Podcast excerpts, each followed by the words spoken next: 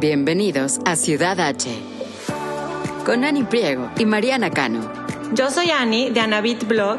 Y yo soy Mariana de Yo Mariana. Esto es Ciudad H. En Ciudad H descubrirán Houston con nosotras, una ciudad que respira arte, gastronomía, cultura y miles de actividades que ni se imaginan.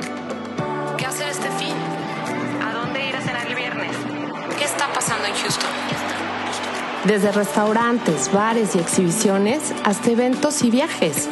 Aquí encontrarán todo lo que tienen que saber para hacer de Houston su ciudad H.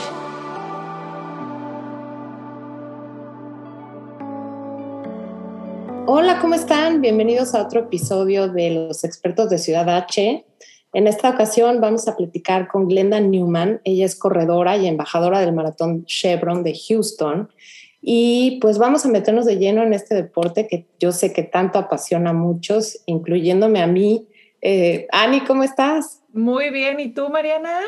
Muy bien, me encantada de verte, platicar contigo. Yo una vez más. Hablaste como regia.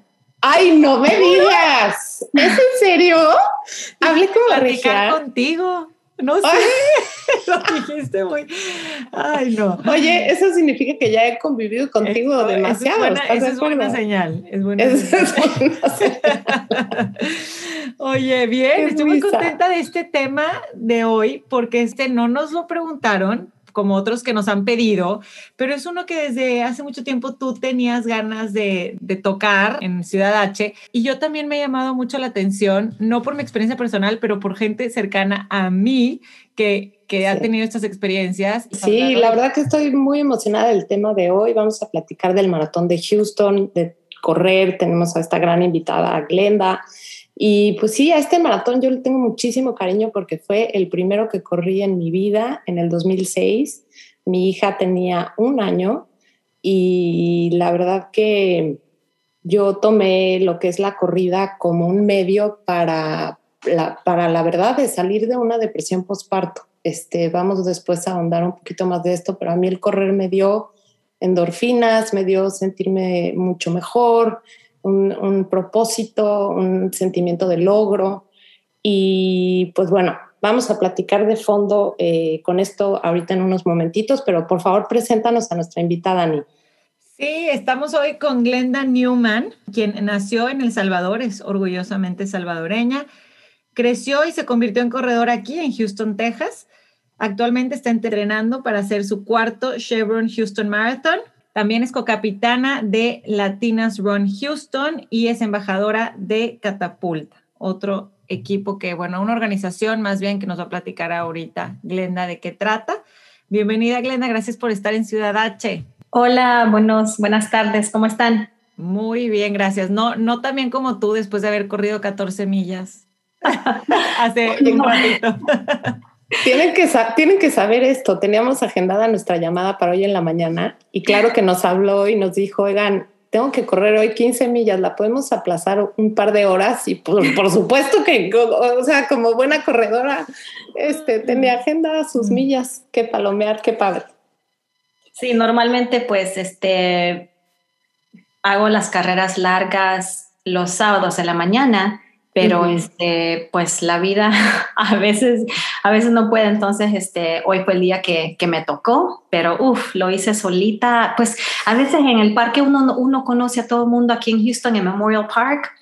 Uy, sí. Siempre uno, pues uno nunca corre solo, siempre hay alguien que lo reconoce y pues ahí andaba con unos amiguitos y, y corrí un poquito con ellos y luego un poquito sola y, y todo bien.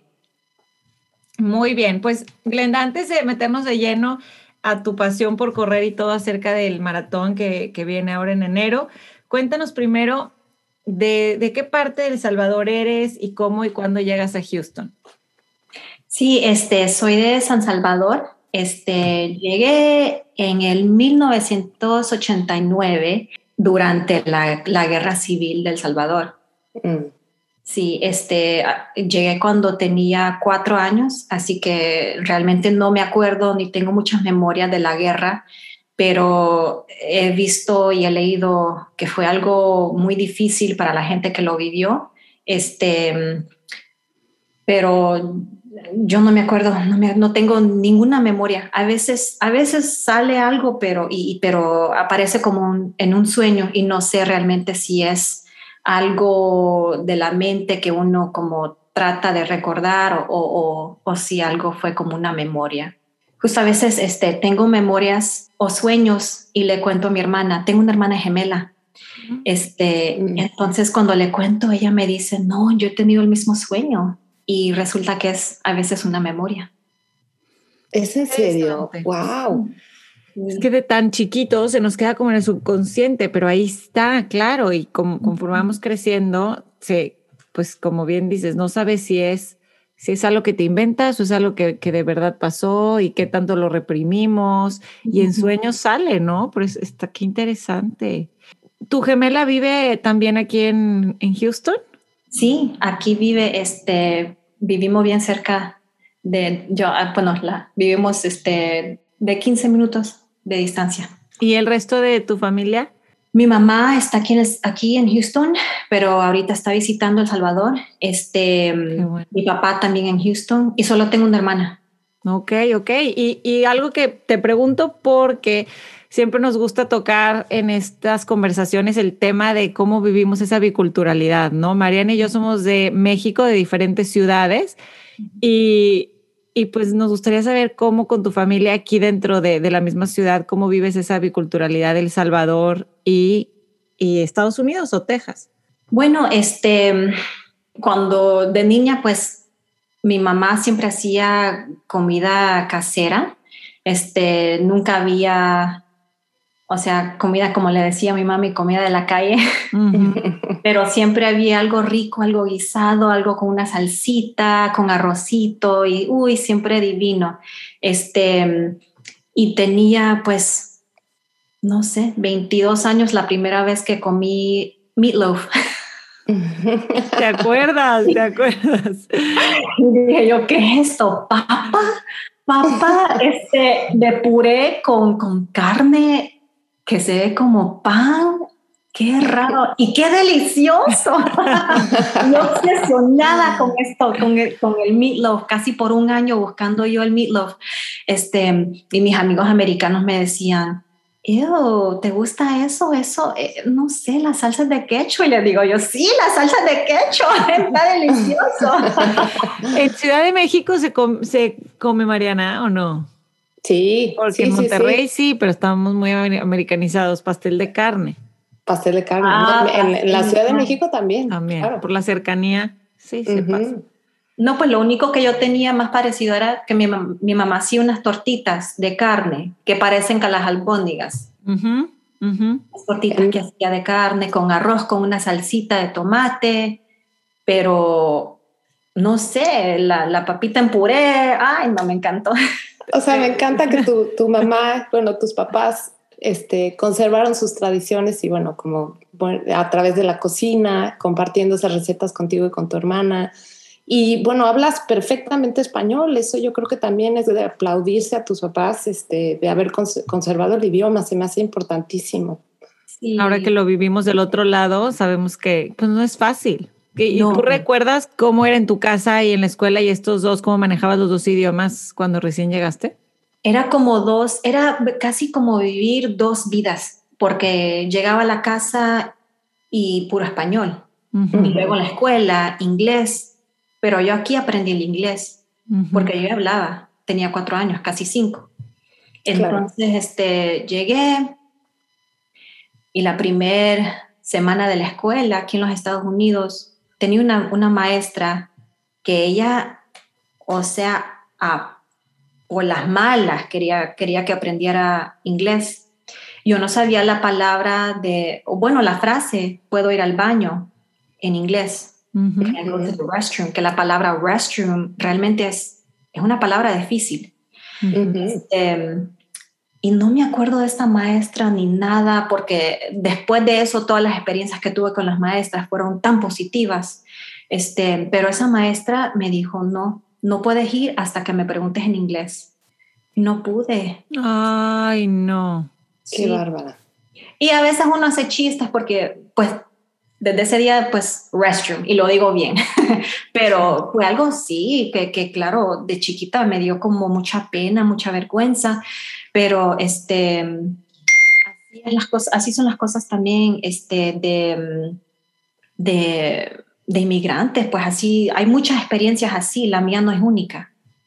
Y siento también que eh, ha habido un cambio importante en los últimos, ¿hace cuántos años que, que fue que llegaste? Más de, más de 20, me imagino. Más de 30. Más de 30. Entonces yo creo que eh, sí ha habido un cambio importante, no solo en Houston, sino en, otros, en otras ciudades de Estados Unidos en cuanto a diversidad, aceptación de otros idiomas, de gente que viene de otros países. Entonces yo creo que ahí nuestros hijos sí de alguna manera están viviendo otra cosa, gracias a Dios, del poder pues hablar en español en voz alta, sin pena, porque ya es algo mucho más común, pero sí siento que hace más de 30 años, que fue cuando tú llegaste, había estas ganas de como que de fit ¿no? De, pertenecer a ese grupo, de, ajustarte a las culturas americanas y siento que, que, que sí, los, eh, los inmigrantes de, de ese momento como tú sí tuvieron que enfrentarse a retos mucho más difíciles, definitivamente. Sí, fue algo este, inolvidable definitivamente, este, pero como te repito, después de eso todas las experiencias que tuve con, con las maestras fueron tan lindas y tan positivas, pero me, me, da mucha, mucha alegría al ver de que, este, pues sí, las experiencias de los niños ahora no son como los míos, que ahora hay mucha, este, muy, bastante más aceptancia, este, pero antes era asimilación y rápido, casi inmediato, que uno tiene que aparecer como americano, pero uno que conoce la cultura. Entonces uno, los padres, no sé, se inventan qué es lo que, qué es la cultura americana. Sí, es que justo el otro día estaba oyendo un, algo que me pareció interesantísimo y creo que viene mucho al caso, Ani, con lo que platicamos siempre de biculturalidad, que es la diferencia entre querer eh, fit in y el sentimiento de belonging, ¿no? Mm. Que como cuando quieres fit in, y perdonen por, la, por no decirlo en español, pero es que no encuentro la palabra exacta, pero cuando quieres este, moldearte a... Encajar. A encajar, como tú, tú cambias de alguna manera, ¿no? Tienes que hablar en este otro idioma, comportarte de esta otra manera para poder encajar dentro de ese nuevo grupo, pero eso no significa que realmente pertenezcas. Mm. Cuando perteneces es cuando sigues siendo tú misma y así desde ese lugar como tú misma con dos culturas o tres o dos idiomas o tres, entonces ya eres aceptada en un grupo.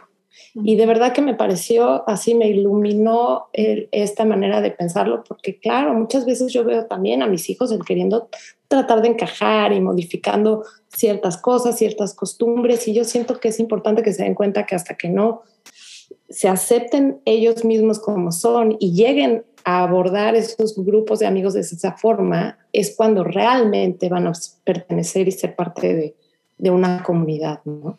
Ya, ya queremos entrar a la corrida, pero híjole, este tema nos encanta, este tema nos encanta. ¿Tú recuerdas, Glenda, de, de la comunidad eh, salvadoreña cuando llegaron? Había, tenías amistades, tus papás lo fomentaron de alguna manera el, el mantener no solo el idioma, sino además de la comida, este, las tradiciones que ellos tuvieron en su infancia en El Salvador, por ejemplo? Claro que sí, este pues no sé cómo fue, pero yo creo que inmediatamente teníamos padrinas y padrinos. este, y esa fue la comunidad grande, pues, y, y, mi mamá tenía ya primas, primos, nosotros ya teníamos tíos y tías acá. Entonces aquí ya había, ya existía una comunidad ya para nosotros. este, entonces, este, específicamente, pues mi madrina y mi padrino tenían, tenían en, ese, en ese tiempo una hija y un hijo. Este, que son unas personas tan lindas. Mi madrina este, pues no le, visto, no, no le he visto mucho tiempo, pero ella es una de esas personas que cuando uno lo ve siempre le da una, algo tan como noble, como una colcha bien rica, este, y un abrazo, siempre ella, ella es así. Este, bueno, los, los hijos de ella, que eran Yuri y Oliver, Oliver específicamente, este, era un amigo siempre, este, desafortunadamente falleció, falleció hace 15 años, que el tiempo va tan rápido. Él era parte del ejército, de los Marines, este, y falleció, este, pero siempre me acuerdo, ellos, ellos nos enseñaron a hablar inglés. Mm. Eh, Yuri este, y Oliver nos enseñaron a hablar inglés, porque pues ellos nacieron aquí este, ya, ya sabían el inglés, pero también eran bilingües. Entonces, este, me acuerdo que nos estaban enseñando, este, Yuri nos estaba enseñando el, el alfabeto en inglés. Y yo me confundía con, con la I en español. Claro. Que es la E.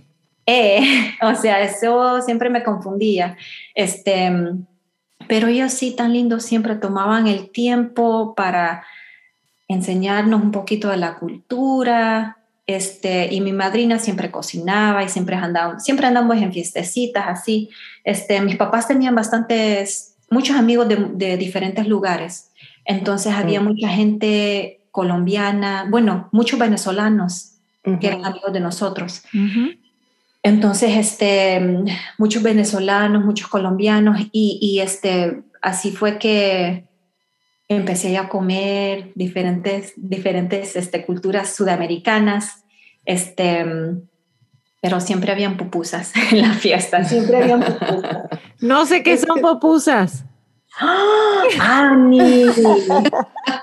si pudieran ver la cara de Glenda, fue priceless. Hay que tomar una foto, por favor. Tengo que confesar que yo tampoco las he probado. Mariana, no. Se le va a chicharrón la lengua. No, no, no, no, no. No, no. no nos, va a cancelar, nos va a cancelar la entrevista si no sabemos en este momento que. Eso es lo increíble de Houston, ¿no? Que acabamos conociendo a tanta gente de tantos países y pues se vuelve obviamente una fiesta gastronómica con tantas diferentes comidas y recetas. Es increíble, la verdad. Esta ciudad es increíble en ese sentido.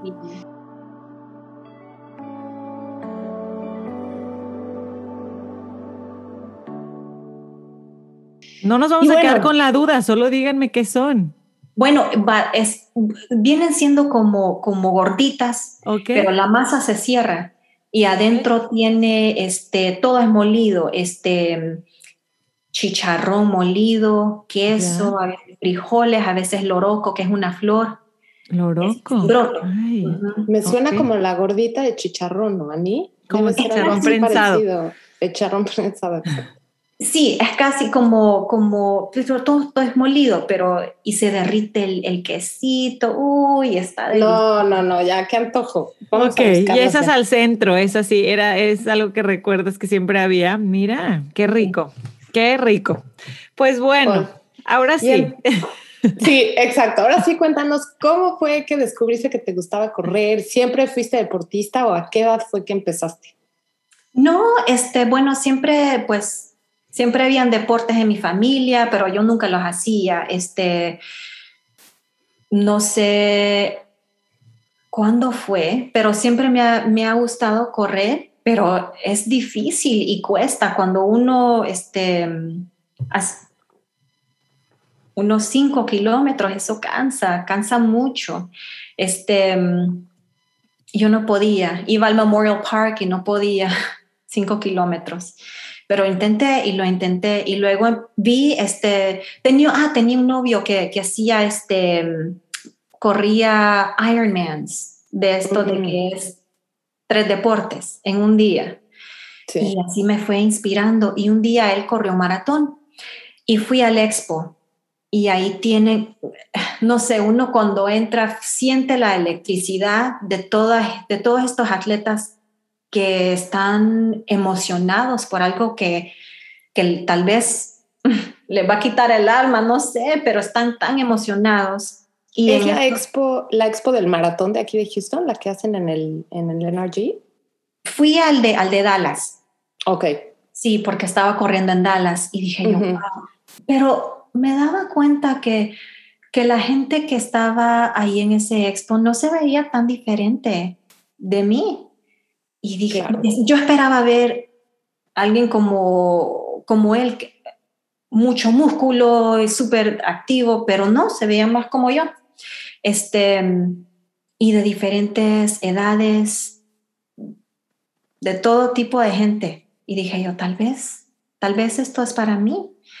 Este, pero yo necesito, este, necesito una meta, necesito un propósito, porque si no, para mí no tiene chiste y me voy, y me voy por vencida. Este, Y tengo una amiga que ella quería correr un maratón, este, precisamente en Dallas también. Y corrimos el medio maratón, pero lo hicimos y juntamos fondos para una organización que rescatan a niñas no las adoptan porque allá, no sé, no creo que permiten adopción, pero estas niñas, las mamás son prostitutas. Y en la mm. India, si tu mamá es prostituta, pues eso es lo que vas a hacer. Y, nunca, pues, no hay oportunidades. No sé cómo realmente, pero rescatan a las niñas en, en un momento perfecto con el permiso de las mamás. Este, mm, no sé, reunimos un dinerito para eso y, me dio como un, propósito después de terminar la carrera. Fueron 13 millas, 13.1. Este, e, ese punto uno es importante Realmente que sí. porque si no lo terminas, no, no lo terminas. Este, bueno, y, eso fue en, uh, en 2014. 2014 y dije yo, ¿para qué lo hago a medias? ¿Por qué no me he hecho un maratón completo? y el siguiente, en seis meses, corrí mi primer maratón. ¡Wow!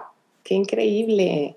Y este, a uno le dan seis horas, es limitado el tiempo. Le dan seis horas para correr terminé mi primer maratón en 5 horas y 58 minutos. Wow. Justo.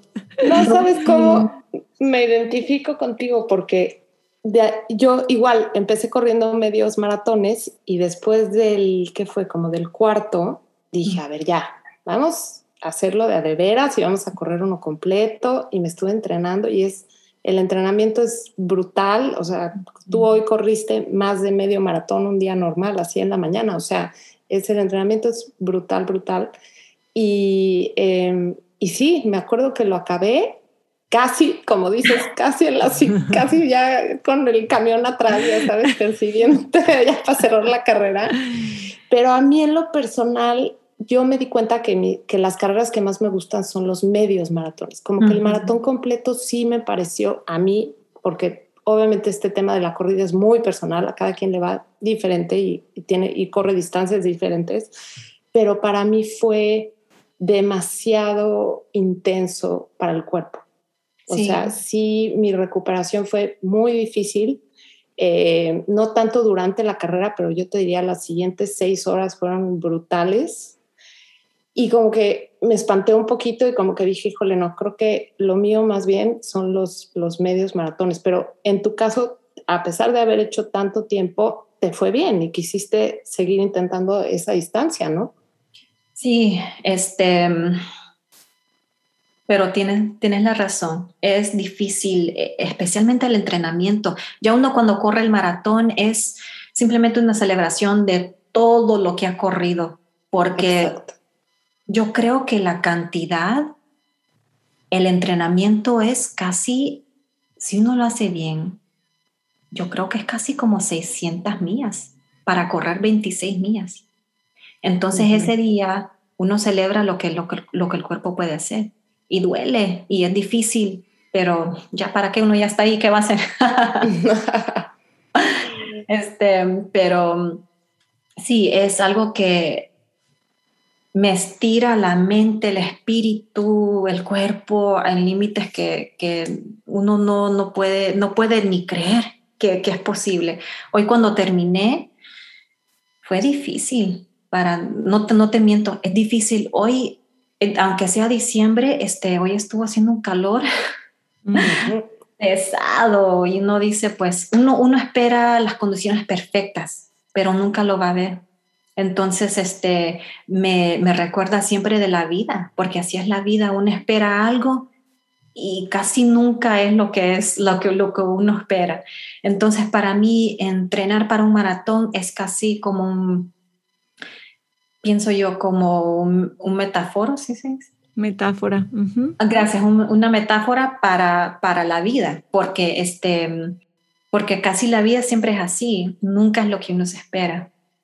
Qué bonita manera de, de, explicarlo, porque sí, sí, digo yo como no corredora, que lo máximo que he corrido 5K, lo, lo, vivo muy, muy de cerca con una amiga que ha corrido ya varias medias, varios maratones, y me cuenta yo, me, me siento con ella cuando llega, ¿no? De, de, Chicago, de, a ver, cuéntame tus experiencias, cuéntame esto. La he ido a ver aquí a, a Woodlands, y ella me dijo algo, y de hecho le pregunté que que, que, te preguntaría y me pasó ahí varias preguntas ella y otras corredoras, pero ahorita que dijiste de, del proceso, ella dice que el entrenamiento es lo más gratificante que hay, o sea, que, el, que el, la carrera, el maratón, medio maratón es the cherry on top, pero que el, uh -huh. el entreno, como ella le dice, el proceso es lo que es verdaderamente gratificante.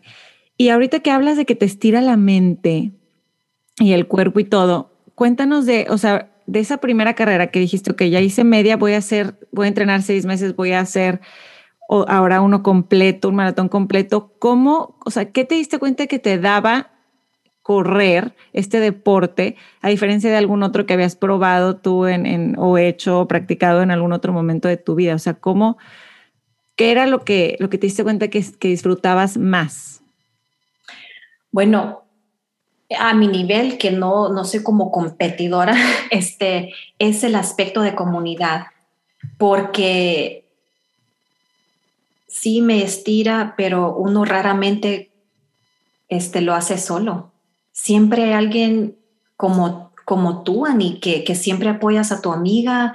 ¿Cómo te fue la carrera? Aunque no, aunque no estés corriendo con ella, ese apoyo es grande. Este, y Mariana, me imagino que cuando, cuando tú entrenaste para el maratón, tal vez lo hiciste con un equipo. Este, o aunque no, siempre hay alguien que uno pues, puede conectar.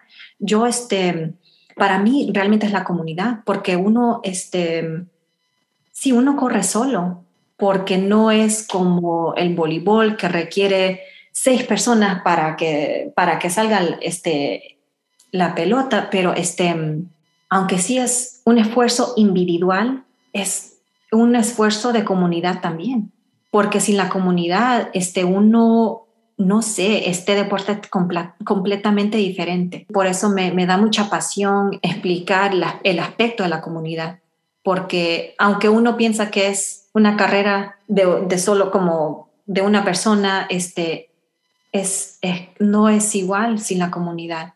Yo conozco gente que sí lo hace solo, pero este, ¿por qué no hacerlo con alguien más? Si es más bonito, uno lo disfruta más. Y es como vas mejorando, ¿no? Vas, te das cuenta que, que hacerlo con alguien más te, te empuja, ¿no? Te, te, a salir de tus propios límites, ¿no? Sí, eso, eso que dices, ella lo menciona mi amiga eh, Juli, que siempre escucha para un saludo, dice, it takes a village, ¿no? Que, uh -huh. que, que, también la gente te, te apoye de diferentes, de diferentes maneras. ¿Y cuántas carreras has corrido? Nada más, porque creo que no tenemos ese dato. ¿Lo sabes? ¿Ya perdiste la cuenta? Sí, he perdido la cuenta, que es raro porque yo antes no corría muchas estas carreras así, entrenaba mucho, pero no hacía muchas carreras organizadas. Este, no sé, realmente he perdido cuenta porque siempre quiero correr con mis amigos. Este, y es una manera bonita de hacerlo, pero no sé, este, bueno, a ver, para contar los 5K, no sé, de esos realmente he perdido la cuenta. Maratones, cuatro, uh -huh. no, tres, tres, y este va a ser mi cuarto. Uh -huh. Medio maratón, no sé. no es que he perdido la cuenta porque he hecho tanto, pero este, creo que ni es tanto, unos 5 o 7. ¿Y esta no. meta, esta meta de 10, por qué? ¿De dónde salió? Ah, porque sí, consecutivas, porque este, el, el maratón de, de, Houston, si uno corre 10, le dan un estatus de legacy. Este, y cuando uno le lega, así, no es, le ponen el nombre en un, en, nombre, pero así de chiquitito, en un libro grande. ¡Wow! ¡Qué padre! ¡Qué padre! Sí, no, bueno, es un súper gran orgullo tener ese nombre ahí. O sea, al final he conocido, este, tuve la oportunidad de conocer a varios corredores que llevan ya 40 maratones este, y los ves que tienen 79 años. No sé si has oído de Jack Lippincott es como una leyenda aquí en la ciudad. Este, Ha corrido, imagínate, Ani, 40 maratones. No, no. Este, él solito se dice que es the king of crazy, así se autodefine. Y estoy de acuerdo con él, o sea, es una locura. Entonces, el tener tu nombre ahí junto a esos personajes, pues sí, está increíble, ¿no? Me parece padrísimo. Pero bueno, para todos los que corremos aquí en, en Houston o en Woodlands, ¿cuáles son tus lugares favoritos para correr largas distancias? ¿A dónde te gusta ir? Bueno, Hoy que corrí las 14 millas, lo hice en, Memorial Park. Uy, sí. Memorial Park es, un clásico. ese parque es, es este. Yo también le tengo muchísimo cariño porque fue el primer parque en donde a la hora que terminé la primera vuelta, porque si le das una vuelta son un poquito menos de tres millas. Entonces, cuando empiezas a correr, pues de repente vas y primero las, lo caminas y, la primera vez que corrí toda la vuelta sin parar, bueno, me sentía yo la atleta número uno del universo. ya di la vuelta, ya sabes que llegas otra vez a, las canchas de tenis y dices, ah, no lo puedo creer, fue una vuelta. Este, y en ese parque hay mucha gente que va, que lleva años yendo. No sé si sigues una cuenta en Instagram que se llama The People of Memorial Park. Sí. Y me encanta ver a, los corredores de siempre, sí, me encanta. Este, justamente han abierto una parte nueva del parque, es un lugar grandísimo, este, y están haciendo los, los nuevos, este, los, túneles que van a pasar, que yo creo que ya para, para en enero dicen que van a estar listos. Yo no sé, este, pero estoy, este, esperando con muchas ansias porque quiero ver cómo todo, todo les queda ya bien bonito. Y más, y más que han agregado Eastern Glades, este, ahora sí es un poquito más de tres millas, yo creo que es cinco kilómetros. Es un poquito más, ¿verdad? Porque el otro día entré por Eastern Glades y luego conecta con lo que con el loop original de Memorial Park, entonces a lo mejor sí ya es un poquito más. Y ayer abrieron una parte, otra parte, Mm, este, y está, es nuevo, entonces este, todo está bien suavecito ahí, está bien bonito. Este, El piso no está como tan duro, porque eso es lo bonito de correr en Memorial Park, porque pues no es este cemento, no es tan duro. Entonces uno, yo creo que puedo agregar más millas porque este, es como más confortable. Sí, no es tan fuerte para las rodillas como, como correr en la, banqueta, en, en, las calles, exacto. Y no sé si has ido a Allen Parkway. Sí. A correr ahí. Me gusta mucho lo que pasa de que siempre voy a Memorial Park porque siempre sé dónde están los baños y dónde está el agua. Sí. eso es importante cuando uno está corriendo en ese, especialmente. Muy importante. Pero en Allen Parkway a veces hay tráfico, hay bastante construcción ahorita. Entonces, este, no cuesta y uno tiene que parar constantemente para el tráfico, para las bicicletas, para pues toda la gente que anda por allá. Entonces, en Memorial es casi siempre mucho, mucho, mucha gente que anda corriendo y no hay bicicletas. Entonces, este, y no hay que parar para los carros. Pero yo cuando paro, me da como pánico porque digo yo, este, no Va sé. a costar trabajo volver a empezar o volver a ganar tu ritmo, es horrible. realmente que sí. ¿Cuándo empiezas a ser embajadora de, del maratón de Houston y, cuál, cuál ha sido tu experiencia para este maratón del 2022? ¿Cómo, ¿Cómo funciona? ¿Cuál es el rol que hacen? Cuéntame, yo sé que Mariana también ha sido embajadora, pero no sé si, si los roles cambian o es, es igual. Pues este es mi segundo año, el año pasado lo hice también pero el año pasado todo fue virtual. Este, sí, el año pasado estuvo duro. Wow, no sé, uno tiene que anunciar una carrera que tal vez va a pasar o no va a pasar. El, año pasado no sabíamos. ¿Cuánta gente corre el maratón? Porque, porque tener en, on hold, en espera, a esa cantidad de gente el año pasado que... Sí, pero mire, realmente este, no sé quién se ocupa de eso, pero entregaron un paquete virtual que le llegó, le, llegó a, la, a, a todos los participantes, una caja que, te, que traía como una experiencia virtual. Uno al abrir la caja llegaba el tape, el tirro, de cuando uno termina el maratón. Ay, qué padre. Sí, era tan bonito, unos detalles, hasta confeti, o sea, de todo. Este, y creo que en esa caja estaban los medallas, sí, no, no me acuerdo. Yo no sé si llegaron después, pero este, ellos realmente hicieron lo, hasta lo imposible para que la gente se sintiera como que, wow, ok, sí, sí vale la pena hacer esto, porque es virtual. Y uno, pues, yo en 10 días me eché el 5K, el medio maratón y el maratón completo mm, en 10 días. Y este... No, qué bárbaro. Fue, pero no lo hice sola, fue con, con amigos, hicimos una fiestecita, este y hasta mi hermana llegó con sus globitos en Memorial Park porque ahí corrí el maratón. Este, con sus globitos y, y, este, andaba, andaba corriendo yo y la vi, ay, y, y, me dio un sentimiento tan bonito al verla, porque uno pues es tan mental, ya, ya me faltaban seis millas, ya había corrido 20, me faltaban seis, este, y la vi, esperaba yo palabras bonitas, sí, tú puedes, tú puedes, y este me dijo, se te van a enfriar los tacos.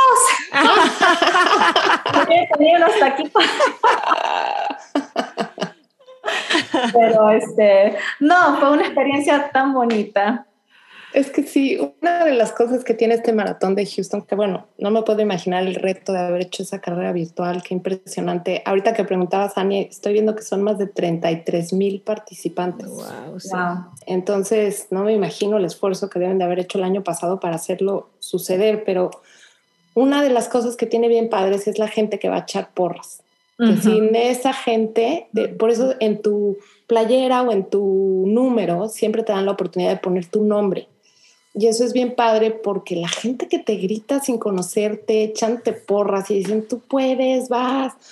Híjole, de veras que se me pone la piel chinita a través de, de acordarme, es increíble. Y me acuerdo muy bien cuando corrí el maratón completo, me faltaban cinco millas, yo creo, cuatro, que ya estás.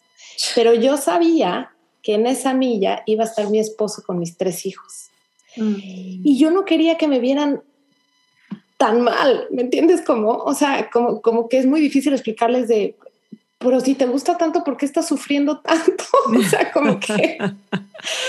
y este, porque en el maratón completo, lo que a mí me impresionó muchísimo es cómo la gente de veras se va desmoronando, se va, va parando, se va saliendo, va, o sea, como que en el medio maratón, como que somos la mayoría que llegamos, ¿no? Pero en el completo, sí, de repente dices, chin, o sea, voy yo sola y el que venía junto a mí ya no está y el que, en fin.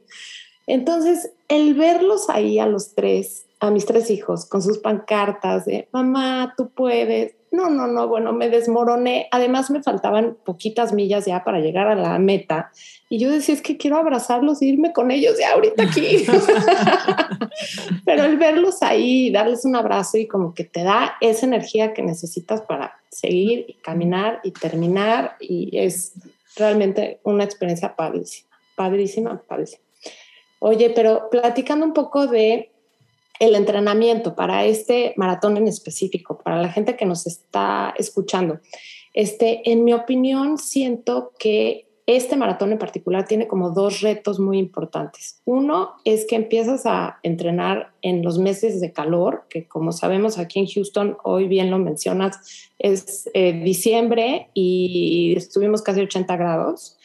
Y por otro lado, se nos atraviesan todas las fiestas decembrinas. Entonces tienes la cena, el desvelo, el viaje y tienes que llegar de alguna manera lista para esa fecha en enero. Entonces, cuéntanos a ti qué tips te sirven o cómo te ha ayudado para, para poder lograr ese, ese entrenamiento.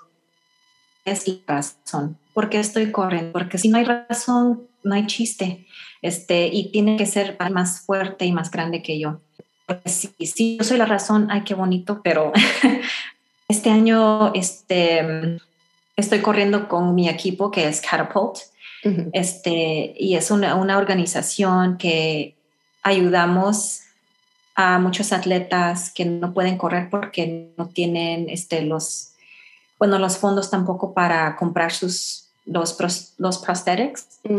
Este, que muchos que no tienen pierna para correr porque este, necesitan un, un, tipo de zapato específico, porque no es mi zapato normal, viene siendo como, mm, como mm, como un hule, pero en, en, en forma de J. Ok. ah, sí, sí, sí. Sí, que se llama. he visto. Sí, que se llaman Blade. Y no sé por qué este, las compañías de aseguranza ven eso como un lujo, no una necesidad, y no los cubren. Cada una de esas piernas cuesta 25 mil dólares. Wow. Por pierna. Tengo un amigo que es este, bilateral, que no tiene el, y necesita dos. Imagínate, 50 mil dólares por cada de esas. Y son, y de abajo tienen, se ven como zapato normal. Y ellos corren con eso. Entonces, se desgastan.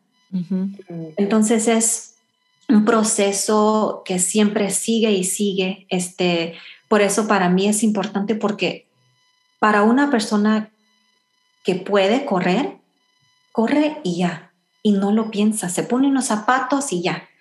Pero para una persona que no tiene piernas es algo, una, es una batalla, una, una batalla legal y una batalla espiritual y física. Entonces, para mí es eso, ese, ese es mi, mi porqué. Este, ¿Y de qué manera correr eh, eh, eh Catapult ayuda a, estas personas a poder tener esta, estos, que creo que se dicen prostéticos o, bueno, es, eh, en, español, pero ¿de qué manera eh, lo hacen? O sea, ¿cómo funciona? Y, y si hay alguna manera que otros corredores puedan aportar a la causa los patrocinan. Este, por ejemplo, si yo tengo una necesidad, aplico con ellos y, este, y los y los consideran atletas de ese equipo. Y cuando eres atleta del equipo, este, ellos muchas veces pagan por las carreras de los atletas y les ayudan a conseguir este, los, los prostéticos. E incluso este, les ayudan, porque muchos de ellos hacen los, em, los triatletas que son, sí, de nadar, este, Correr y bici. Sí. Ah, del triatlón. Atletas, para los, para los atletas este, ciegos, necesitan dos asientos y dos este, pedales, dos sets de todo. No son dos bicicletas, es una con dos. Este, Y esas bicicletas de ese nivel, de esa, de esa carrera, son carísimas, no sé cuánto cuestan, pero imagínense si una, si una profesional de, una, de un atleta que, que que es hable, este, cuestan hasta 20 mil dólares. Pero para ellos, no sé, cuestan mucho, mucho más. Entonces les ayudan a, a, conseguir lo que necesitan para, para el deporte que ellos escogen. Sí, no, me encanta. De hecho, si se inscriben al maratón de Houston, eh, ahí en el website eh, dan mucha información de muchas otras, además de estas eh, fundaciones, en, la, que tú puedes correr por una causa. Entonces tú como que pagas tu boleto por participar y al escoger una causa puedes recaudar fondos durante tu entrenamiento y esos fondos que tú recaudas se van directamente a la causa. Entonces, este, eso también me encanta de este maratón. Sí, a mí también. Y uno puede encontrar algo que, realmente es una pasión para uno. No tiene que ser, o sea, tienen de todo hasta para, para ayudar al parque o ayudar a mujeres que están este, este, en un lugar que tal vez el esposo, pues, ¿me entiende? Un, un shelter que este, sí, algo, así, este, es, o, o, niños con autismo, o sea, es de todo, de todo. Entonces, por eso me gusta este, el maratón, porque realmente se enfocan en, en todas estas causas.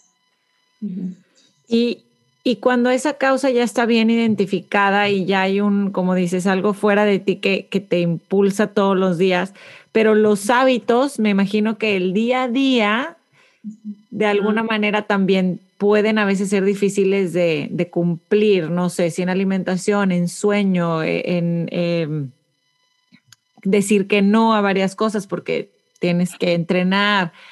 ¿Cómo, cómo manejas eso? O sea, ¿cómo, cómo hacer para que esta disciplina que te llena tanto y te apasiona y te da tantos beneficios no te aleje también de una vida que te, que te gusta tener o de cosas que te gustan hacer?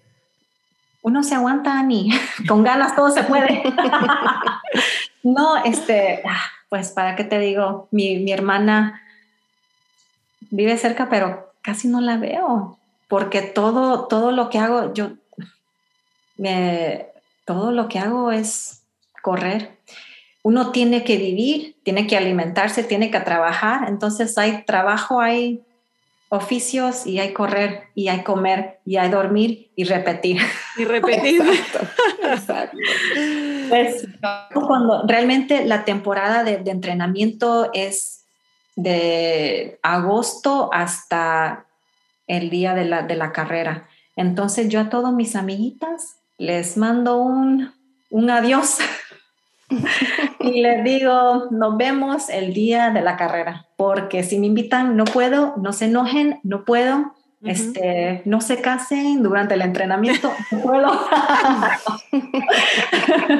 no, es que ustedes, yo, yo he sido, y voy a decir la palabra que no me gusta, pero yo he sido víctima y porque me hice la víctima en ese entonces, de, así como tu novio empezó Glenda, y te jaló y de alguna manera tú ahí entraste. Yo tuve un novio, mi novio así de en carrera al graduarme, empezó a hacer, a correr y a hacer maratones y yo estaba en el otro lado del espectro. Yo, diversión, fiestas, salidas, no me vengas a decir que mañana, que no vamos a salir porque te vas a levantar temprano a correr.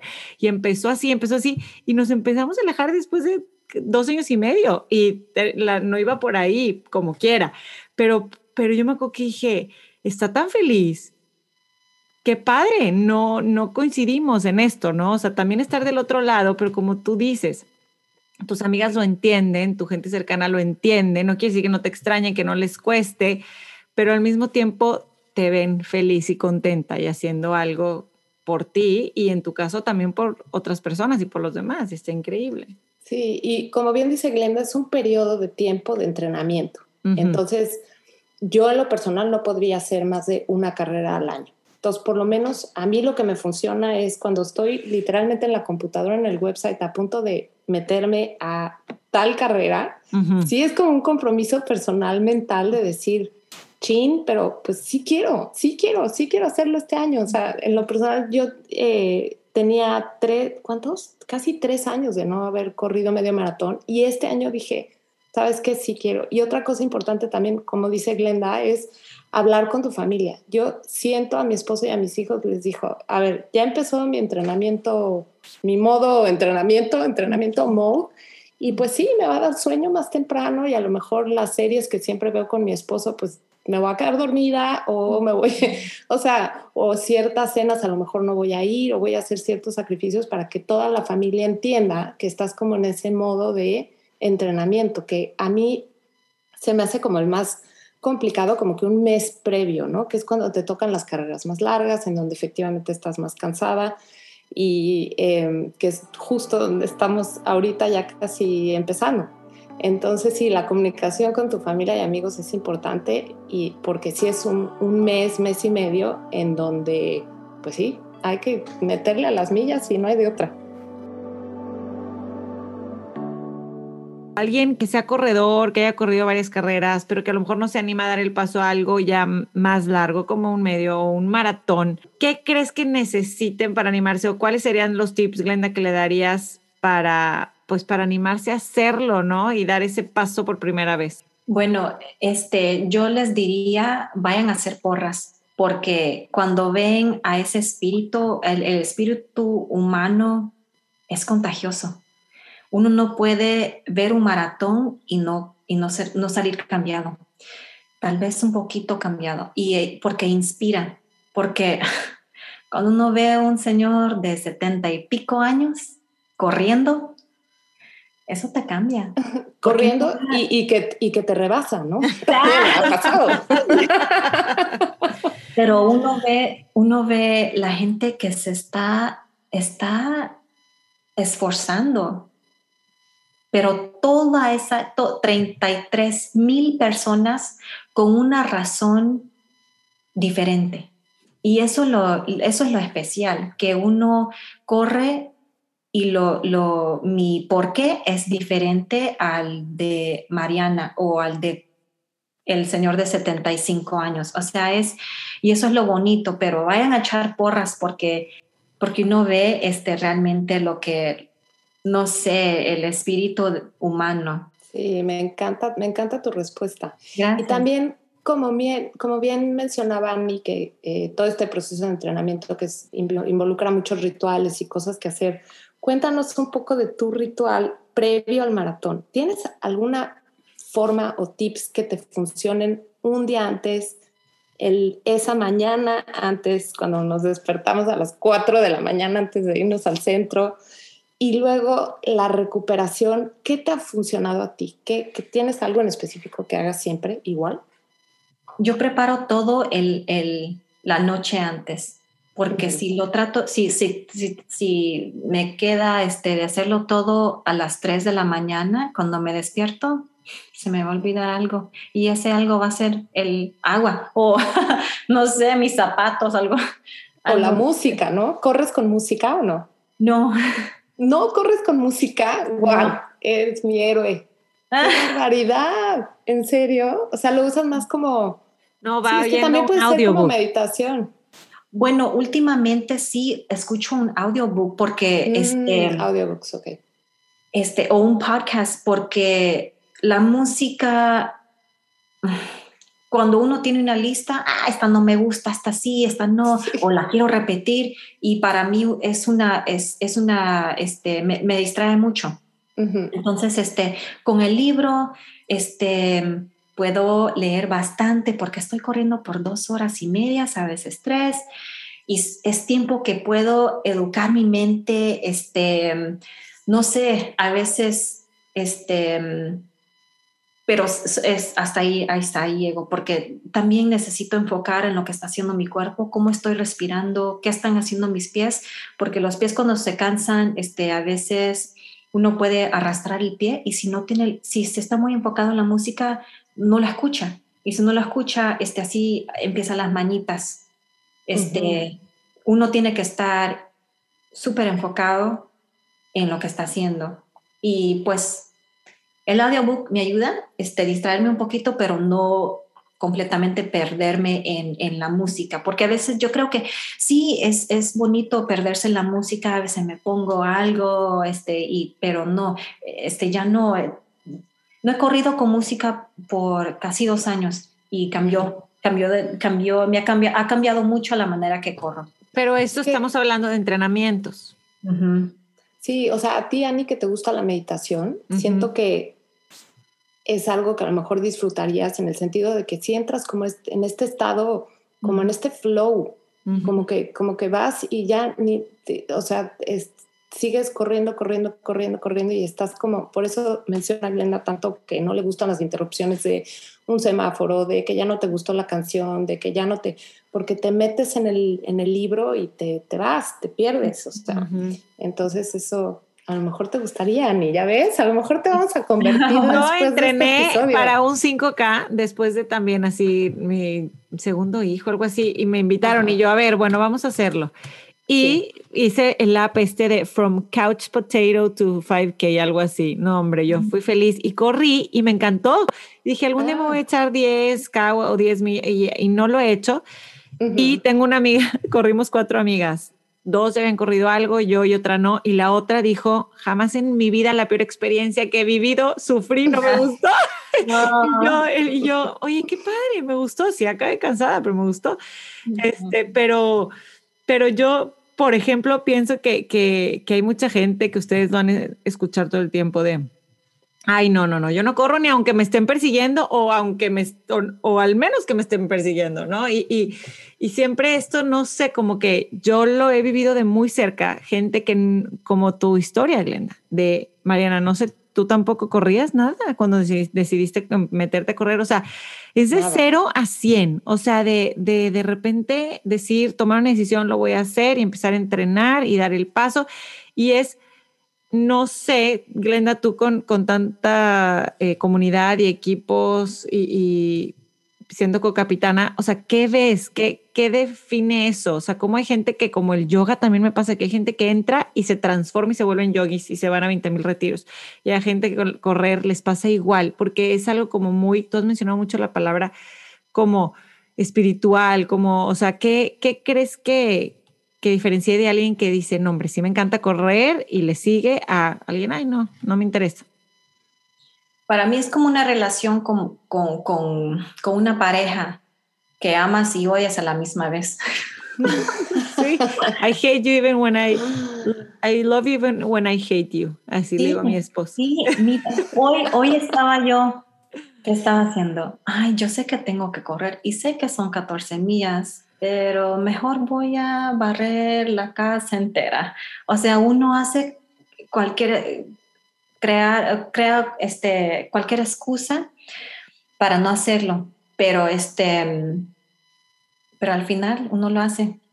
Es como tú de que dices de que, de que estás con, con tu meditación, es como espiritual, porque sí, uno no, no te gusta tal vez este, meditar porque encuentras cosas de ti que tal vez, tal vez no son tan bonitas. Y el correr es así también. Uno encuentra cosas de uno mismo que no son tan bonitos, pero tienes, uno tiene que correr más allá de lo que uno piensa para encontrar ese lugar como salir de, lo confortable este, y educar al, cuerpo y a la mente a encontrar esa, esa parte de uno. Después de que lo, uno lo encuentra, yo creo que ahí es que, corre, ahí, ahí nace el corredor. Ahí nace la persona que corre y que le gusta, aunque no le guste todo, todo el tiempo. Mm. Me encanta lo que dices, porque sí, a mí siempre me pasa que los primeros tres minutos son brutales. Y yo corro mucho aquí en mi colonia y salgo tres minutos y muchas veces me pasa por la cabeza de, ¿qué tal que me regreso a mi casa porque tengo miles de pendientes que hacer? ¿Qué tal que en lugar de la hora que me toca, mejor hago 20 minutos y ya me regreso a bañar porque ya me tengo que, o sea, es un, es un juego mental, como bien dices, que, que, que es pues superarlo y pasar el proceso y cuando te das cuenta lo estás disfrutando muchísimo, ¿no? Sí, y aunque, aunque uno no lo disfrute todo el tiempo, al final, cuando llegas al final y, wow, yo lo hice, lo hice, este, tengo ampollas, pero lo hice. eso eso me, me llamó mucho la atención de cuando he visto a gente vivir esas experiencias como ustedes y que le llaman como este boost que te da del mindset, de que yo lo puedo lograr, yo lo hice, yo me lo propuse, yo me, eh, eh, todas estas excusas las hice a un lado y lo logré, me puse una meta y lo logré. Y esto es algo que me, que me comentaron y, me, y te lo quiero preguntar, Glenda, porque se me hizo una pregunta interesante. Cuando te sientes así, como que te sientes un poco elevado, eso fue lo que yo entendí, como que con esta sensación de que tienes un superpoder, porque compites pero contra ti mismo, ¿no? No contra nadie más, que eso es lo increíble de este deporte. Pero, pero ¿cómo le haces para aterrizarte y para poner los pies en la tierra a pesar de ese sentimiento que es tan bueno de que yo puedo, yo lo logré, yo yo puedo hacer, si puedo hacer esto, puedo hacer lo que me proponga y no hay límites, pero cómo también ¿Cómo te aterrizas? El cuerpo lo hace porque se cansa y, de ahí empieza la disciplina, porque uno no puede depender de, ese, de esa elevación, simplemente no puede, porque el cuerpo te aterriza este, uno tiene que encontrar este, el límite y decir, aquí es donde termino o aquí es donde empiezo. Este, es una decisión que pasa dentro de uno mismo, pero lo bonito es de que cuando uno este, decide aquí empiezo, wow, es un orgullo que uno siente tan bonito. Y es solamente, mira, lo especial, Ani, es de que es solamente para ti, solo tuyo, porque nadie corrió esas millas por ti. Y más que todo, siempre hay alguien más rápido, entonces uno tiene que educarse, aceptarse y amar dónde está uno en ese lugar, porque siempre hay alguien más, más rápido, siempre hay alguien que, que tiene las piernas más bonitas, que uno piensa, ah, por eso corre mejor. Pero no, es una disciplina que empieza del corazón y brota y, y el, este, se manifiesta en, el, en, en la carrera. Y es como un resultado directo de ese entrenamiento pero de esa carrera en específico. Porque después, si tú dejas muchos meses sin correr o sin ese entrenamiento y te vuelves a inscribir otra carrera y sales el, el día uno de entrenamiento, es lo, que bien dice Glenda, tu cuerpo te planta en tu realidad otra vez y es de, uy, tengo que empezar otra vez de cero. Yo muchas veces corro, eh, nos gusta mucho ir a Puerto Vallarta y salgo a correr en la playa y es otra cosa. O sea, en la playa es durísimo porque la, es todo no es uniforme y haces mucho más esfuerzo y tienes que ir más pensando en y el calor y bueno, en fin. Entonces yo creo que esos momentos son los que te, te siembran otra vez a decir, a ver, a ver, a, a dónde ibas. Ahora, en cuanto al orgullo de haber terminado, yo sí me quedo con mi medalla puesta por lo menos toda esa semana, ¿eh? Claro, claro. Sí, claro. La llevo y la con orgullo a donde voy, al súper, a todos lados. Oye, ahorita que hablabas de empezar de cero, ¿has tenido alguna lesión? Sí. ¿Y, cómo lo has manejado? ¿Cómo ha sido para ti? Este, tuve una, tuve una lesión en la tibia, este, en, no el hueso, pero ¿cómo se llama? Este, el ligamento, que no sé, no sé cómo lo explican, el doctor me dijo de que era como, como, como que se rompió un poquito, pero puede reconstruir, pero requiere acción. Bueno, no acción, porque no puede correr uno y tiene que descansar. Yo este año este, corrí un medio maratón y yo ya yo lesionada, este, y me dolió mucho que ni podía caminar. No podía caminar, este, por casi un día completo, me dolía. Este, y luego, después de eso, tomé 78 días de no correr. Wow, ¿eso fue este año? Sí, no, bueno. 78. Sí, la única manera de, de, recuperarte, me imagino, ¿no? De esa lesión. Claro. Este, fui a ver a un doctor, este, bueno, específicamente mi quiropráctico que hace este, las agujitas. Ajá, me, ajá, me pone las agujitas, este, y luego hago unos ejercicios. Lo que me ha ayudado mucho es que uso un aparato que se llama Yoga Toes, que es como un silicón que uno se lo pone entre medio de los pies, del, de los dedos de los pies y le estira y no sé cómo me ha, me ha dado mucha fuerza en el pie mm. porque uno hace, hace ejercicios dándole fuerza a los pies, este, entrenar este, la pantorrilla. Este, de, eso me ha ayudado bastante, pero si voy simplemente, si voy solamente al quiropráctico y, y no hago nada más, para mí es como ir al dentista y no cepillarse los dientes. Uno tiene que también poner el esfuerzo. Este, Y esa lesión me, me ha enseñado mucho porque yo en abril no corrí nada. Lo que se dice es cero millas. ¿Qué haces? Si, si, si eres, por decirlo de una manera, adicto a correr porque te hace sentir bien, porque es tu deporte, porque lo haces todos los días, ¿qué haces cuando no puedes hacerlo? Lloro mucho. No, mentira. ¿Se vale? ¿Por qué no? Ay, sí, ¿qué hice ese mes? Ay, no sé. No sé, no me acuerdo. Este, fue difícil. Y no, y más ahorita pues con, Instagram, que siempre, y, y hayan bien Strava, que uno puede, es como, es como redes social, pero para... Puedes ver lo que hacen los demás. Oh, siempre. Y yo este, echando las porras, pero sabes qué, en ese tiempo me lo usé como una invitación a echarle porras a mis amigos, porque yo nunca estoy en el otro lado de la carrera, siempre estoy corriendo. Y lo usé como oportunidad para, para, voy a darle unas porras a mis amigos. Iba a todas las carreras, pero para echar porras. Este, me encanta.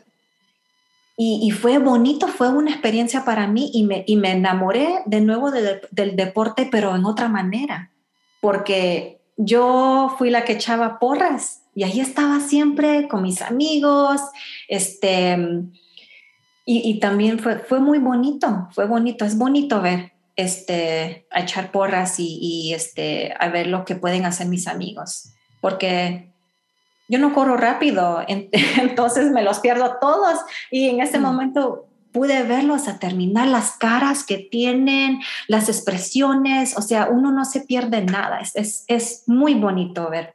Ahorita que hablabas, Glenda, de los yoga toes, eso, eh, sé que para los corredores hacer otro tipo de ejercicio como el yoga o este, o, o no sé, alguna otra cosa que te dicen que tienes que descansar un día a la semana y cambiarle ¿Qué te ha ayudado a ti que le pueda ayudar a, la gente en la audiencia que a lo mejor no conozca o no, o, no haya practicado este, eso que les pueda servir? ¿Como, ¿Como en aspecto de productos o ejercicios? O? Yo decía más bien como alguna otra actividad que le agregue y que te ayude a mejorar tu, tu nivel de, de corrida. ¿Se dice así? Ay, oiga, no sé nada de la corrida esto. Sí, es importante este, darle mucho énfasis al, este, a, ¿cómo le digo? Posterior chain, todo lo de lo atrás, las pompis, los hamstrings, este, la pantorrilla, este, puede hacer muchos ejercicios de que, que este, el, enfoque sea de, de la parte posterior del cuerpo. Y esa es mi recomendación. Este, pero siempre hay que hacer algo porque si uno solo corre, este, tiene mucho el riesgo de, de, que les salga una, una lesión porque el cuerpo no puede apoyar todo eso. Este, mucho para el cuerpo. Especialmente. Esos ejercicios, perdón, esos ejercicios son como tipo pilates, por ejemplo, como para fuerza para las piernas en la parte de atrás. Sí, y también el tipo de, este ejercicio que recomiendo mucho es el bar. Mm, Ay, el bar es buenísimo. Perfecto.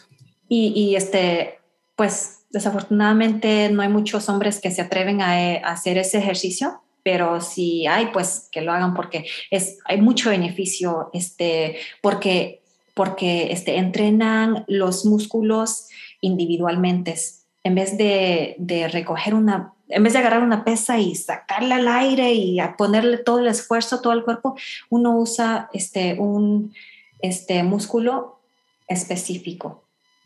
Este, y eso es lo importante porque uno cuando corre usa toda la pierna, pero es diferentes músculos casi al mismo tiempo. Pero es importante entrenarlos en, pedacitos para que se, vayan este, esforzando. Oye, y otra cosa que te quería preguntar también era, durante la carrera larga, ya el día de la mera carrera, ¿qué te funciona a ti? ¿Tú llevas esos cinturones de agua y diferentes suplementos y, sobrecitos de azúcar? ¿Tomas Gatorade, solamente agua? ¿Qué, qué, cuál es el régimen que llevas durante la carrera? ¿Qué te ha funcionado? Este, uno necesita sodio, o sea, siempre paro para el Gatorade porque suda, este, suda y a veces, a veces uno siente las pringuitas de sal que le salen este, del cuerpo y es, es, es prueba de que, este, no, no es prueba, perdón, es, es confirmación que, el, que uno suda sal. Entonces, este, es importante reparar el cuerpo con más sal. Entonces, el Gatorade tiene las, el, sodio que uno necesita. Este, entonces yo siempre paro para el, para el Gatorade. Este, en pero... en las diferentes paradas, siempre te paras para un traguito del, del Gatorade. sí. Hay un truquito. Hay que, este, como exprimir, no exprimir, como apretar la copita y luego traer, porque si uno, este, porque el vaso es redondo, hay que, sí. Y acabas toda bañada del sí. Gatorade. Ajá. Sí, hay que darle un, hay que darle este, hay que exprimirlo un poquito, darle, ajá. Este, ajá, que quede en un ángulo y ahí, y luego no se te cae.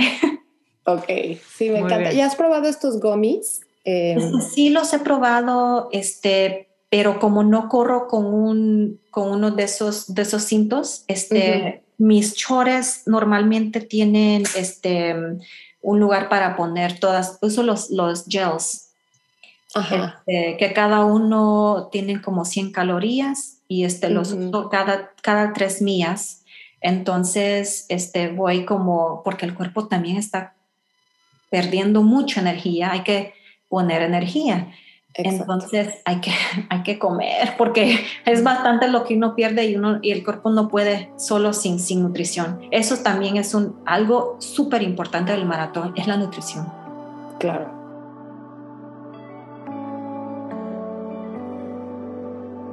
Oye, y hay otro término también muy famoso que se llama hit the wall, que es cuando corres el, el, maratón completo, ¿no? Que es la milla 20, en donde es muy común que varios corredores como que se topen con pared y digan, ya no puedo más, que es ese momento que platicábamos hace rato en donde ves que corredores se van quedando y no llegan a la meta literal. Em, ¿Te ha pasado alguna vez?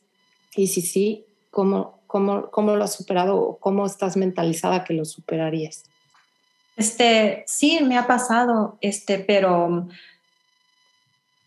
eh, bueno, uno con la mente, pues la fortaleza mental es, es lo que me ha ayudado. Nunca he, nunca he corrido un maratón que no he podido completar, pero lo que he aprendido es de que cuando me pasó eso de esa pared imaginaria, es que uno cuando corre, porque wow, uno siente algo como electricidad en el cuerpo y quiere correr rapidísimo y ahí sale uno y ahí pierde toda la energía en las primeras 18 millas.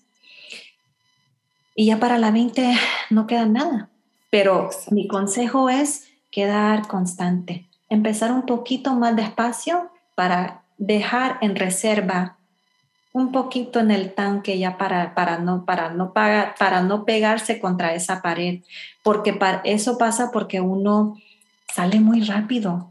Y yo entiendo, hay mucha energía, hay gente, hay porras y hay gente que lo quiere ver y uno quiere terminar, y a veces piensa uno, entre más rápido corro, más pronto voy a terminar, pero mm, eso no es necesariamente el caso. No, la emoción del principio es difícil, ¿no? Cuando estás entre toda esta gente esperando el banderazo y ya quieres empezar y, y sí, cuando te das cuenta te falta el aire y dices, pues claro, es que estoy emocionada y estoy corriendo demasiado rápido.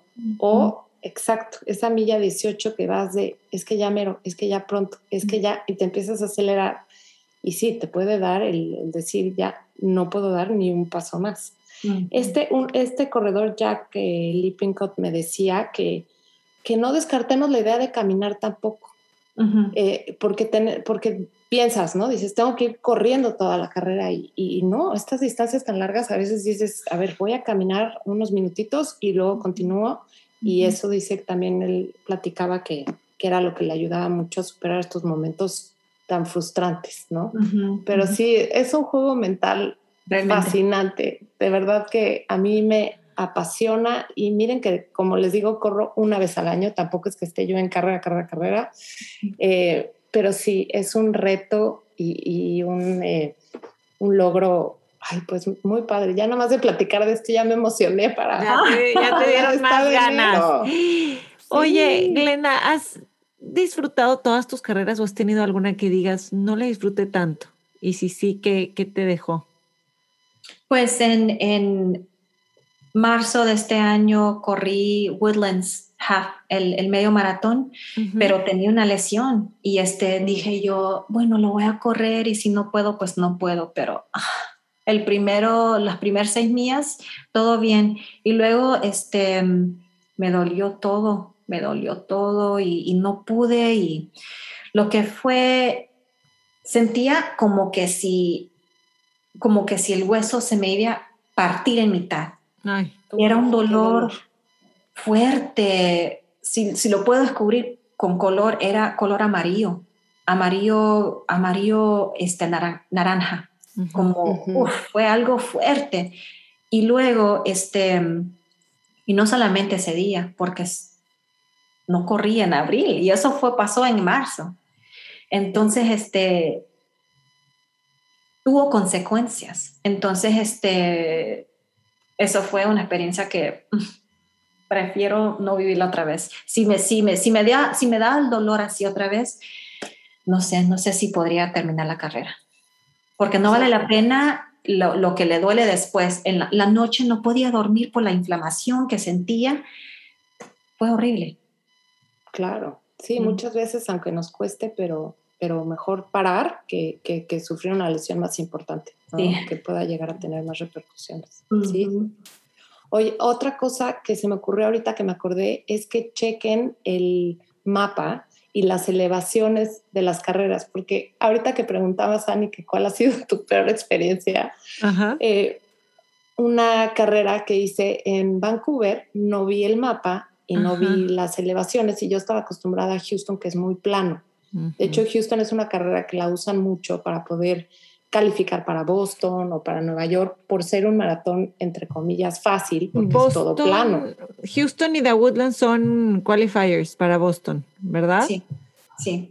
Sabía yo de Houston, pero no sabía yo de Woodlands. Puede ser que Woodlands, sí, Puede ser uno el tiempo. Es, yo creo que es reciente lo que pasó, porque es USATF. Exacto. Entonces, yo empecé muy bien y de repente, como cinco millas antes de llegar a la meta en el parque, había una elevación que, Glenda, era subida y subida y subida y subida. Eran como tres millas de pura subida. Dije, me voy a morir aquí. Aparte decía yo, ¿cómo le hacen eso a los corredores? Yo estaba enojadísima. Inesperada, no te lo esperabas. Totalmente inesperada. Ya estás a punto de llegar, de terminar el medio maratón, te sientes muy bien físicamente y esa subida te da en la torre el resto de la carrera, o sea, acabé caminando terrible. Pero si yo hubiera sabido, a lo mejor me hubiera preocupado por, por entrenar elevaciones, que es completamente otro entrenamiento, ¿no? Es como subir el escalones, pero corriendo.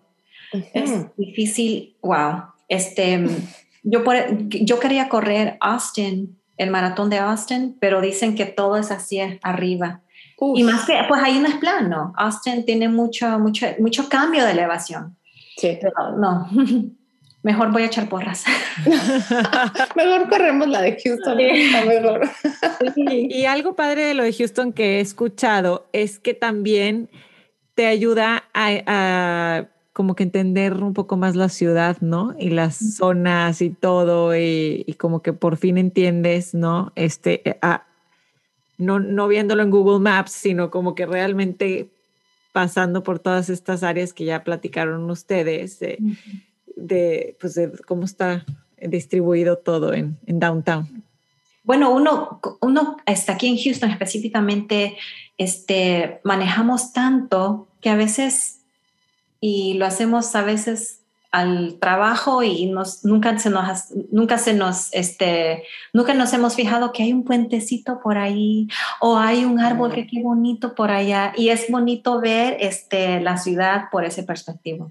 Claro, caminar, caminarla, conocer, es conocerla de verdad, no nada más en el carro. Sí, de hecho una de las cosas que más disfruto cuando estoy de viaje es salir a correr una ciudad nueva porque la ves desde otro punto que, bueno, cuesta un trabajo horrible porque te quedas de ver con el grupo a las 10 de la mañana y tú estás a las siete y media poniéndote los tenis para ir a correr y entonces regresas, desayunas y entonces ya te ves con todo y sales y caminas lo que tú ya corriste, pero pero esa sensación de ir corriendo y descubriendo la ciudad y vas volteando y vas viendo el mapa, uff, eso. Pero así ya les puedes decir tú, ah, mira, este restaurante, este cafecito, esta heladería.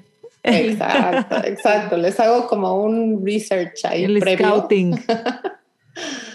sí, la verdad que sí, sí es, sí está. Yo creo que, bueno, en mi opinión, este deporte, como cualquier otro que te que te ayude a sudar, que te ayude a generar endorfinas. Yo creo que también para la salud mental, que era lo que platicábamos al principio, a mí me parece importantísimo. Este, cuando nació mi hija tenía, a mí me dio depresión postparto después, no me dio a los tres meses después de que había nacido como da comúnmente, sino mi hija ya tenía un año y unos muy buenos amigos que de hecho viven en Woodlands, que les mando un abrazo, Mariana y Chucho, me dijeron, es que métete a correr, te va a gustar, vas a ver.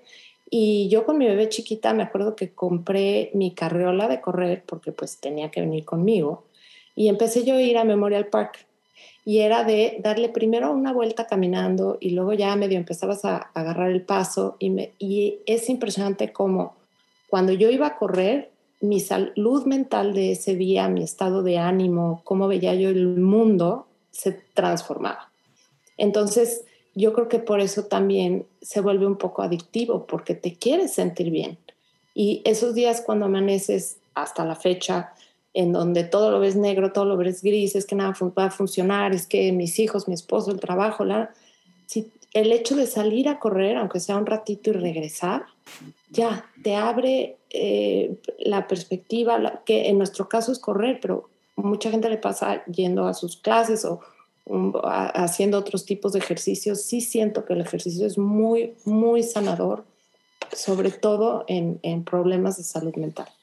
Muchísimo, el, muchísimo comprobado con research que, que, el ejercicio ayuda. Pero, pero volviendo al tema de este podcast y echándole más porras a la corrida, que ni siquiera es algo que yo hago, porque yo soy más de otros deportes, pero yo salgo a caminar, me gustó mucho salir a caminar. Entonces veo a toda la gente que está corriendo.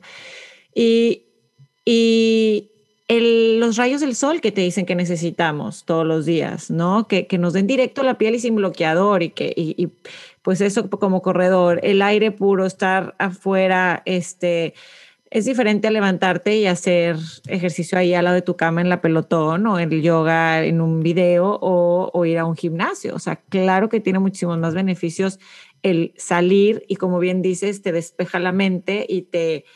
O, o cada quien, no sé, hay gente que a lo mejor no le despeja la mente, sino pues está piensa y piensa y tiene que buscar la manera de encontrar esa, pues, eh, poder hacerlo mindful, ¿no? Eh, que es lo que me encantó que Glenda decía, que, que vas sintiendo, escuchando, este, conectándote con tu, con tu cuerpo y lo que vas sintiendo. Pero, pero sí, yo, le, yo creo que definitivamente es hacer ejercicio mañanero y que sea corrida o caminada fuera, pues empieces el día con el pie derecho totalmente. Ya, Tiani, que te encanta la naturaleza, ya entendí por qué, o sea, claro, es esa conexión de salir, ver, sentir que te la das a ti que sales a caminar. nada más que voy, nada más que voy así, así, en lugar de así, pero, pero puedo, puedo, puedo incrementar el paso. Mi perrita, a mi perra le encanta, a mi perra le encanta correr. Antes lo hacía. Te voy a convencer, vas a ver. Dos veces a la semana. Lo, lo primero que dijo Glenda fue, en, en, su historia, cómo empezó, es tengo que ponerme una meta. Y yo eso es lo que oigo mucho, ¿no? Tienes que decir, voy a correr esto, no estoy lista, no sé ni cómo, a ver a quién invito, pero, pero tienes que empezar así. Exacto. Y la verdad es que hay muchos recursos en línea también que puedes bajar el entrenamiento, que, como el que habías bajado para tu, para tu 5K. Y hay mucha información, muchos diferentes tipos de entrenamiento que, que les pueden ayudar. Y también se vale decir, sabes que ya lo traté una vez y esto no fue para mí. Y yo creo que también es muy válido. Yo no creo que todo el mundo encuentre esta pasión en correr. Yo creo que hay muchos otros tipos de, de poder alcanzarlo y, y, definitivamente no, no, no es para todo el mundo necesariamente, yo pienso. ¿No? ¿Tú qué dices, Glenda? Este, no, sí, tiene razón Mariana, pero este, no sé, para mí es algo especial. Yo creo que sí es para, para que lo quiere, ¿verdad? Este, pero yo pienso que hay mucha gente que dice, no, no puedo, soy mamá, soy esto, soy el otro. Y más que todo en la cultura de nosotros, este, no sé, yo creo que hemos superado mucho de esas cosas, pero hay, muchas culturas que tal vez piensan que, este, no podemos porque son mujeres y para mí es más razón. Entonces, otra es otro por qué, este, y este, es bonito encontrar a alguien que se ve como uno, ¿no? Este, lo, lo bonito para mí de la latinidad es este, cómo somos de multicultural, este, aunque nos ponen en, un, en una cultura, somos muy multicultural. Entonces, este, por eso me gusta este, correr también, porque para representar la comunidad latina, este, pero yo quiero, yo creo que sí, el correr es para todos, este, pero para el que lo quiera o la que lo quiera. Este, no sé, siempre tengo, siempre tengo la, la, no sé, la, la ganas de decirle a todo el mundo, inténtalo porque te va a gustar. No necesariamente de un solo, no es, no sé, es diferente en el aspecto de que no te va a gustar inmediatamente porque es difícil, pero cuando uno empezaba a caminar, pues lo intentaba y lo intentaba y ahora caminas como si nada. Este, sí es correr también, este, es difícil al principio, pero uno le da ganas y le da ganas y después aún no lo consideran corredor. Imagínate.